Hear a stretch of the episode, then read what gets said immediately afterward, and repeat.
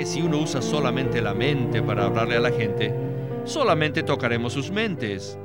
Y que si usamos las emociones, tocaremos las emociones de ellos. Que si hemos de tocar el espíritu de una persona, nosotros mismos debemos usar nuestro espíritu. Bienvenidos al estudio Vida de la Biblia. La Biblia es la revelación de Cristo como vida. El Señor Jesús dijo, Yo soy la vida y he venido para que tengan vida. Los invitamos a que visiten nuestra página de internet radiolsm.com y allí podrán escuchar gratuitamente todos los programas radiales del Estudio Vida. En el programa de hoy consideraremos la siguiente pregunta. ¿Cuál es el secreto de tener una fe firme en Cristo? Y escucharemos también las experiencias de algunos hermanos en la fe, las cuales nos comunicarán lecciones importantes en cuanto a tener una fe firme en Cristo. El título de este mensaje es La palabra de vida y el Cristo viviente son lo mismo. Y con nosotros está Guido Olivares para comentar acerca de estas experiencias.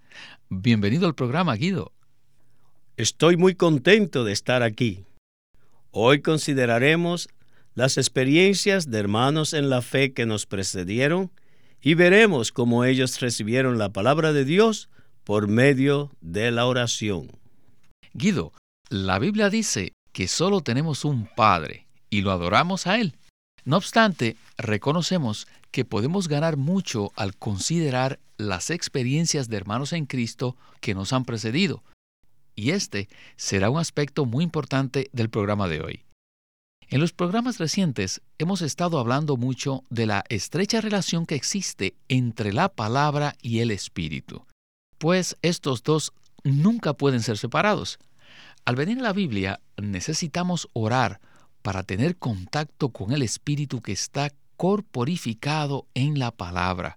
Y también necesitamos añadir las palabras de la Biblia a nuestra oración, pues la palabra y el Espíritu son uno. Así que en el programa de hoy escucharemos un mensaje que Witness Lee dio en 1980 en ese año él tenía 75 años de edad y lo vamos a escuchar testificando acerca de la gran ayuda que él recibió de dos hermanos en Cristo, Jorge Whitfield y Jorge Mueller. Sin embargo, Guido, antes de comenzar el programa, quisiera que usted nos diera un trasfondo histórico acerca de estos dos hermanos. ¿Qué le parece? Jorge Whitfield vivió en el siglo XVIII era contemporáneo de Juan y Carlos Wesley y estudió con ellos en la Universidad de Oxford, donde eran miembros de un grupo cristiano que se llamaba el Club Santo o los Metodistas de Oxford. Mientras que Juan y Carlos Wesley laboraron para Cristo principalmente en Inglaterra, Jorge Whitfield laboró muchos años en los Estados Unidos como evangelista, y aunque era británico, tuvo la carga de predicar el Evangelio de Cristo en los Estados Unidos. Jorge Mueller vivió en el siguiente siglo, el siglo XIX, y fue un hombre de fe. Él es muy conocido por su obra entre los huérfanos de Inglaterra, donde edificó muchos orfanatos para cuidar de ellos. Jorge Mueller vivió por fe y nunca promocionó su labor ni dio a conocer a las personas su necesidad financiera. Él solo acudía al Señor Jesús y confiaba en Dios para satisfacer los gastos de la obra. Y Dios fue fiel siempre para con él, pues suplió todo lo necesario para los orfanatos conforme a sus riquezas en gloria. Ciertamente, Guido, es importante leer las biografías de estos hermanos. El hermano Lee mencionará la autobiografía de Jorge Müller, la cual lo inspiró a él y le ayudó mucho. Bien, con esto estamos listos para comenzar el estudio vida con Witness Lee.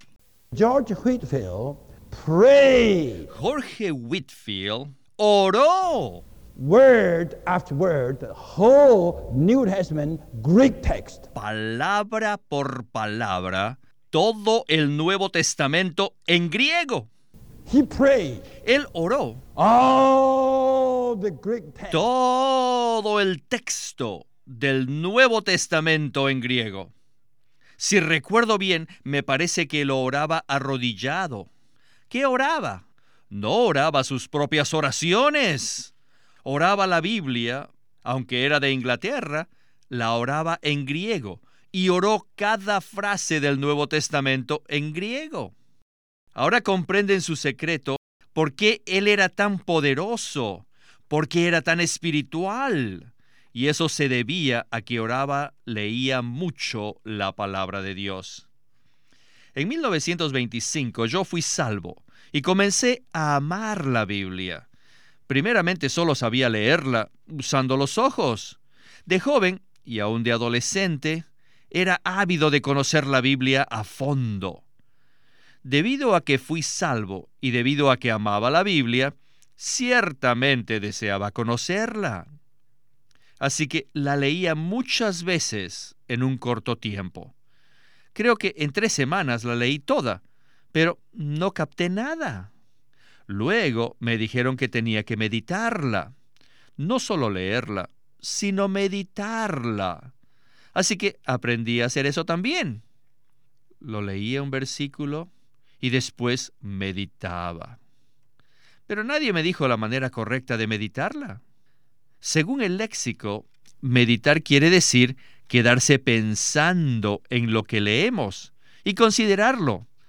Así que lo hice. Leía un versículo y luego lo meditaba, y eso me ayudó un poco.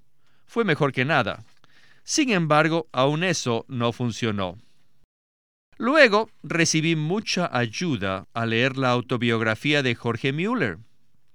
Y eso fue ya hace como 45 años. Y yo obtuve una copia de su autobiografía. En ese libro dice que cada vez que uno lee un versículo, necesita no solo quedarse en él y meditarlo, sino también necesita orarlo. Por ejemplo, supongamos que un versículo trata del amor. Tenemos que orar acerca del amor. Y si habla del arrepentimiento, debemos orar acerca del arrepentimiento. De esta manera recibí mucha ayuda y comencé a leer la Biblia y orarla según lo que leía. Y varias veces oraba solamente con las puras palabras de dicho versículo. Así que convertí el versículo mismo en mi oración. Guido, quiero recordar una vez más que en los programas anteriores se presentó claramente, conforme a las escrituras, que el Espíritu y la palabra son uno y que no pueden ser separados. El programa de hoy, por otro lado, es muy práctico, ya que teniendo el fundamento bíblico de los mensajes anteriores, hoy hemos visto el aspecto histórico de dos hermanos que practicaron orar la palabra. Estas dos columnas de la fe cristiana, Jorge Whitfield y Jorge Mueller, testifican de la importancia de orar, leer la palabra. Es por eso, Guido, que quiero preguntarle a usted que si usted tiene algo que pueda testificar con respecto a esto de su propia experiencia. Bueno, antes de aprender a orar leer las palabras de la Biblia, acostumbraba tener un tiempo personal con el Señor en la mañana y leer un pasaje de las Escrituras, lo cual hacía de rodillas. Pero debo confesar que muchas veces antes de acabar mi lectura me dormía. Claro, es muy difícil recibir algo de las escrituras si uno está dormido, así que eso no funcionó muy bien. Otras veces leía la Biblia, meditaba sobre ella y recibí un poco de entendimiento, pero un día, por la misericordia del Señor, alguien me ayudó a orar, leer la palabra, a tomar la palabra de Dios en oración, y eso cambió por completo mi experiencia. Las letras blancas y negras de la Biblia son el logos, o sea, la palabra constante de Dios. Pero no solo necesitamos el logos, sino también la palabra rema, que es la palabra para el momento, la palabra hablada por el Señor a nosotros en un momento oportuno. Así como dijo el Señor en Juan 6:63, esa palabra para el momento La palabra rema que el Señor nos habla es espíritu y es vida. Así que mi testimonio es que cuando empecé a orar, leer las escrituras, el logos que estaba en las páginas de la Biblia llegó a ser la palabra rema en mí. Mientras oraba los versículos de las escrituras, empecé a recibir del Señor su palabra específica, su palabra oportuna para el momento.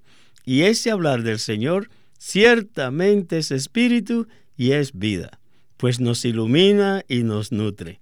Ahora puedo testificar, como dijo el profeta en Jeremías 15:16, fueron halladas tus palabras y yo las comí, y tu palabra me fue por gozo y por alegría de mi corazón. Jeremías tuvo la experiencia de comer la palabra de Dios, de modo que ésta llegó a ser su alimento y el gozo de su corazón. Esta fue mi experiencia y también puede ser la suya. A medida que usted ora la palabra, no recibirá doctrinas ni preceptos éticos, ni tampoco hechos espirituales, sino que la palabra escrita de Dios, la Biblia, llegará a ser para usted la palabra rema, la palabra para el momento, la palabra que lo alimentará y le impartirá vida. La experiencia de usted y la de tantos hermanos en cuanto a orar, leer la palabra, confirma lo que el Señor Jesús dijo en Juan 6:63. Dice allí, las palabras que yo os he hablado son espíritu y son vida.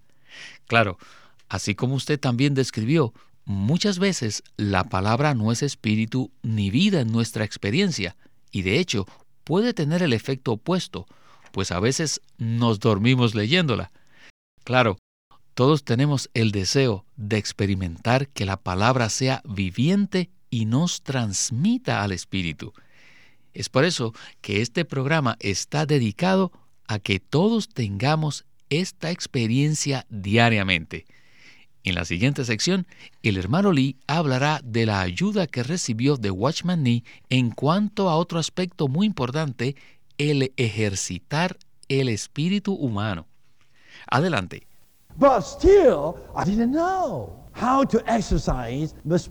Pero en ese entonces yo aún no sabía cómo ejercitar el espíritu humano. Nuestro hermano que llevaba la delantera, Watchman Nee, experimentó algo y entre nosotros le daba énfasis. ¿Saben qué cosa era? Era el asunto de ejercitar nuestro espíritu y que debemos ejercitar nuestro espíritu y que cuando hablamos con la gente necesitamos ejercitarlo sacándolo. Él decía que si uno usa solamente la mente para hablarle a la gente, solamente tocaremos sus mentes y que si usamos las emociones, tocaremos las emociones de ellos. Y eso me ayudó. Y luego dijo Watchman Nee que si hemos de tocar el espíritu de una persona, nosotros mismos debemos usar nuestro espíritu. Así que debemos sacarlo. Él dijo que nuestro espíritu humano yace en un estado adormecido, un estado letárgico, y que la parte más activa y más diligente es, ¿saben cuál es? Es la mente de los hombres. Pero en las mujeres es las emociones. Pero la parte más inactiva, más letárgica es nuestro espíritu. ¿Saben? ¿Se han dado cuenta que no ejercitan su espíritu mucho cuando leen la Biblia? Cuando venimos a la Biblia, ciertamente debemos concentrarnos en nuestro espíritu. No debe importarnos lo que veamos con los ojos, ni la comprensión que obtengamos, ni tampoco que seamos movidos en las emociones. ¿Qué es lo que nos interesa? Lo que me interesa a mí es ejercitar mi espíritu para leer la palabra. Guido, es nuestra oración que todos recibamos este punto. Debemos ejercitar nuestro espíritu al leer la Biblia. El hermano Lee dijo que recibió esta ayuda de Watchman Nee. ¿Podría usted comentar un poco más al respecto? En este programa hemos animado a los radioescuchas a orar, leer la Biblia lo cual significa que oramos usando las mismas palabras de la Biblia. El secreto de orar leer es ejercitar nuestro espíritu regenerado. Todos los creyentes, los cristianos, tenemos un espíritu regenerado. Si leemos las escrituras sin ejercitar nuestro espíritu, no podemos tocar el espíritu del Señor que está contenido dentro de las escrituras. La esencia de la palabra de Dios es espíritu. La esencia de la Biblia es Dios mismo. Así que para recibir las palabras de Dios por medio de la oración, debemos ejercitar nuestro espíritu. Tal como señaló el hermano Lee, el espíritu humano es el órgano más inactivo y letárgico del hombre caído. De hecho, aún después de ser salvos, nuestro espíritu puede permanecer inactivo y adormecido, mientras que nuestra mente puede ser sumamente activa. Podemos tener una voluntad férrea y a la vez tener un espíritu débil, adormecido e inactivo. Por ejemplo, cuando leemos la Biblia, muy pocos de nosotros usamos nuestro espíritu. La clave de orar, leer, no es solo orar usando las palabras de la Biblia, sino orar ejercitando nuestro espíritu. En el estudio Vida impreso, el hermano Lee habló de orar, leer para experimentar el fuego en la palabra y dio como ejemplo un cerillo. El cerillo es un palito de madera o papel encerado cuyo extremo está recubierto de fósforo. Cuando frotamos el cerillo contra el borde de la cajita, ¿qué se produce? Pues se produce fuego. En este ejemplo, Winnesley comparó la Biblia con el cerillo y al espíritu con el fósforo. Si tenemos el cerillo, tenemos el fósforo. De igual manera, si tenemos la Biblia, tenemos también el Espíritu. Hoy en día el Dios triuno es el Espíritu y este Espíritu está corporificado en la palabra. Si queremos tener contacto con el Espíritu, el cual está corporificado en la palabra, todo lo que debemos hacer es friccionar. Friccionar el cerillo de la palabra ejercitando nuestro espíritu humano. Debemos encender el espíritu de las escrituras con nuestro espíritu para obtener el fuego divino a fin de que nos ilumine y arda en nosotros. El cerillo, aunque tenga fósforo, no se enciende a menos que friccionemos el fósforo contra el borde de la cajita. Podemos analizar el cerillo o tenerlo en alta estima, pero no se prenderá el fuego a menos que friccionemos el cerillo. Del mismo modo, si no usamos nuestro espíritu para encender el espíritu que está en la Biblia, no tendremos fuego. Para encender el cerillo de la palabra, simplemente debemos ejercitar nuestro espíritu y así experimentaremos el fuego que es Dios mismo en la palabra. En Filipenses 2.15 dice que resplandecemos como luminares en el mundo, enarbolando la palabra de vida. Esta llama, o sea, este fuego, opera en nosotros y se expresa iluminando a los que están en tinieblas. En la próxima sección del mensaje, el hermano Lee testificará de cómo la Biblia llegó a ser el árbol de la vida para él y nos contará una experiencia que tuvo en 1943. Adelante con esta sección. Cuando tocamos al Dios triuno. Como el Espíritu.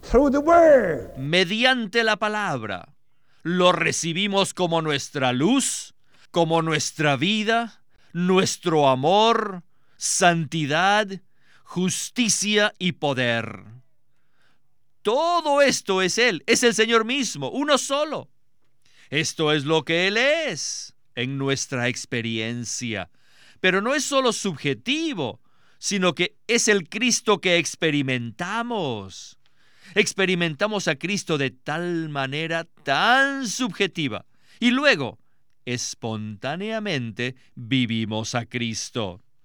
En muchos aspectos de los atributos divinos, esto es lo que necesitamos. Esto no se refiere a que la Biblia es el hablar de Dios o que nos da una revelación divina, que nos revela lo que Dios es, lo que debemos hacer nosotros, cómo debemos comportarnos para tener contacto con Dios, lo cual aparentemente es correcto. Aparentemente, la Biblia es como un simple libro, pero si pensamos así, seremos distraídos. Y no hay nada malo con todo eso, pero sí es una distracción. Yo tengo mucha experiencia de desperdiciar el tiempo, considerando la Biblia como un libro que nos da la revelación de Dios, que nos dice lo que es Dios, cómo es Dios, y además nos dice qué debemos hacer y cómo debemos comportarnos para tener contacto con Él. Yo experimenté esta enseñanza por años, desde 1925. Pero después del año 43 tuve un gran cambio y ya no consideré la Biblia simplemente como un libro de revelación que nos muestra lo que Dios es y lo que yo debo hacer o cómo debo comportarme para tener contacto con Él. No, no, ya no más. Desde ese año comencé a considerar este libro como el árbol de la vida, al que yo debo comer. Cuando la palabra es un libro de vida para nosotros, es el árbol de vida. Pero si llega a ser un libro de conocimiento para nosotros, se convierte en el árbol del conocimiento. El árbol del conocimiento nos trae muerte. Las letras bíblicas matan. Pero si ejercitamos nuestro espíritu y concentramos todo nuestro ser, no en el entendimiento, sino en el sentir, inmediatamente convertimos este libro en un libro de vida.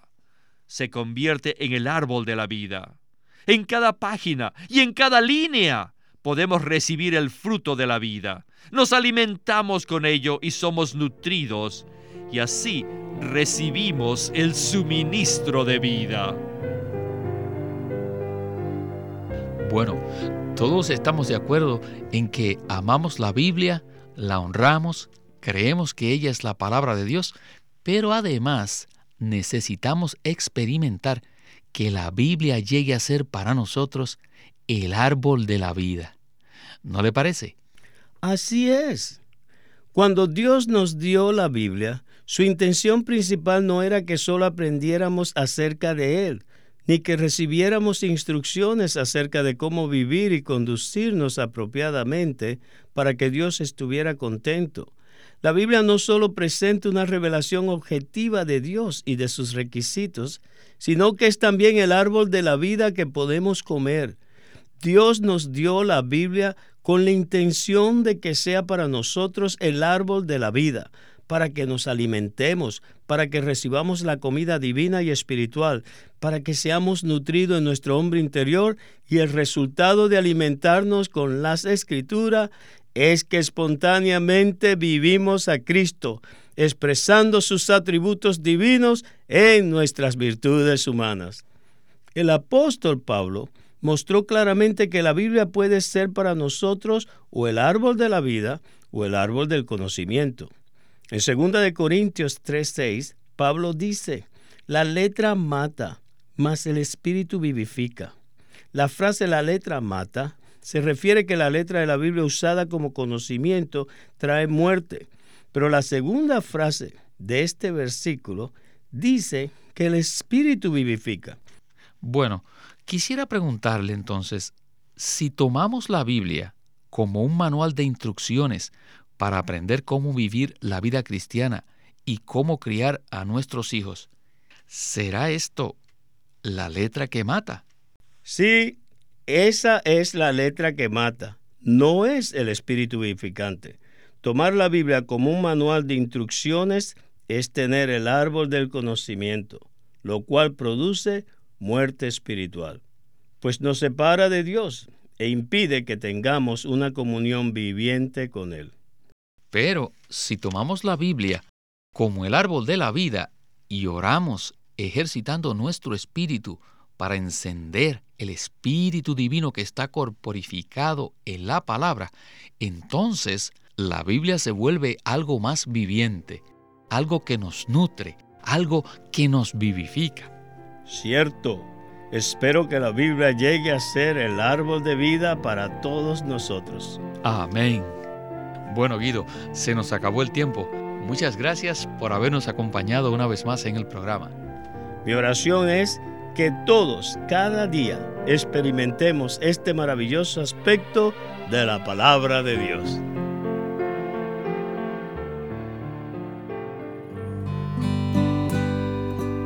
Living Stream Ministry es una casa publicadora de los libros de Watchman Nee y Witness Lee, y queremos decirles que entre ellos hay uno titulado La vida cristiana normal, que aparece ahora en audio.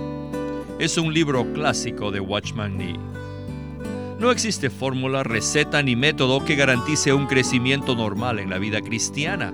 Los fracasos que innumerables creyentes experimentan al seguir al Señor demuestran que necesitamos algo que está fuera del molde de este siglo, y ese algo es Cristo mismo.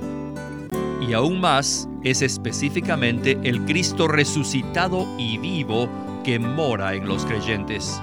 Su vida es la única fuente de la vida cristiana normal y también debe ser la fuente de nuestra conducta.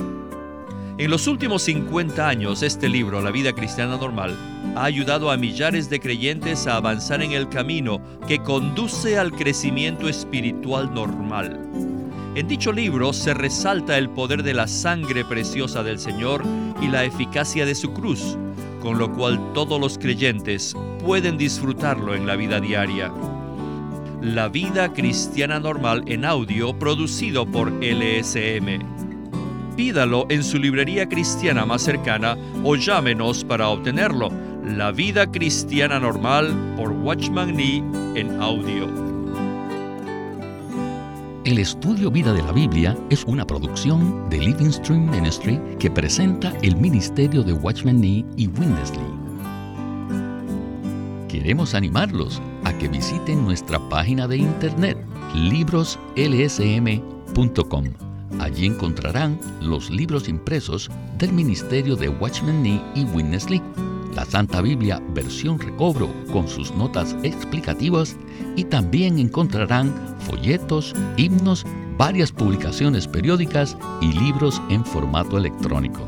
Por favor, visite nuestra página de internet libroslsm.com. Una vez más, libroslsm.com. O llámenos a nuestro teléfono gratuito 1 800 810 1149. 1-800-810-1149. Además, si desean, pueden comunicarse con nosotros enviándonos un correo electrónico a estudiovida.lsm.org. Una vez más, estudiovida.lsm.org.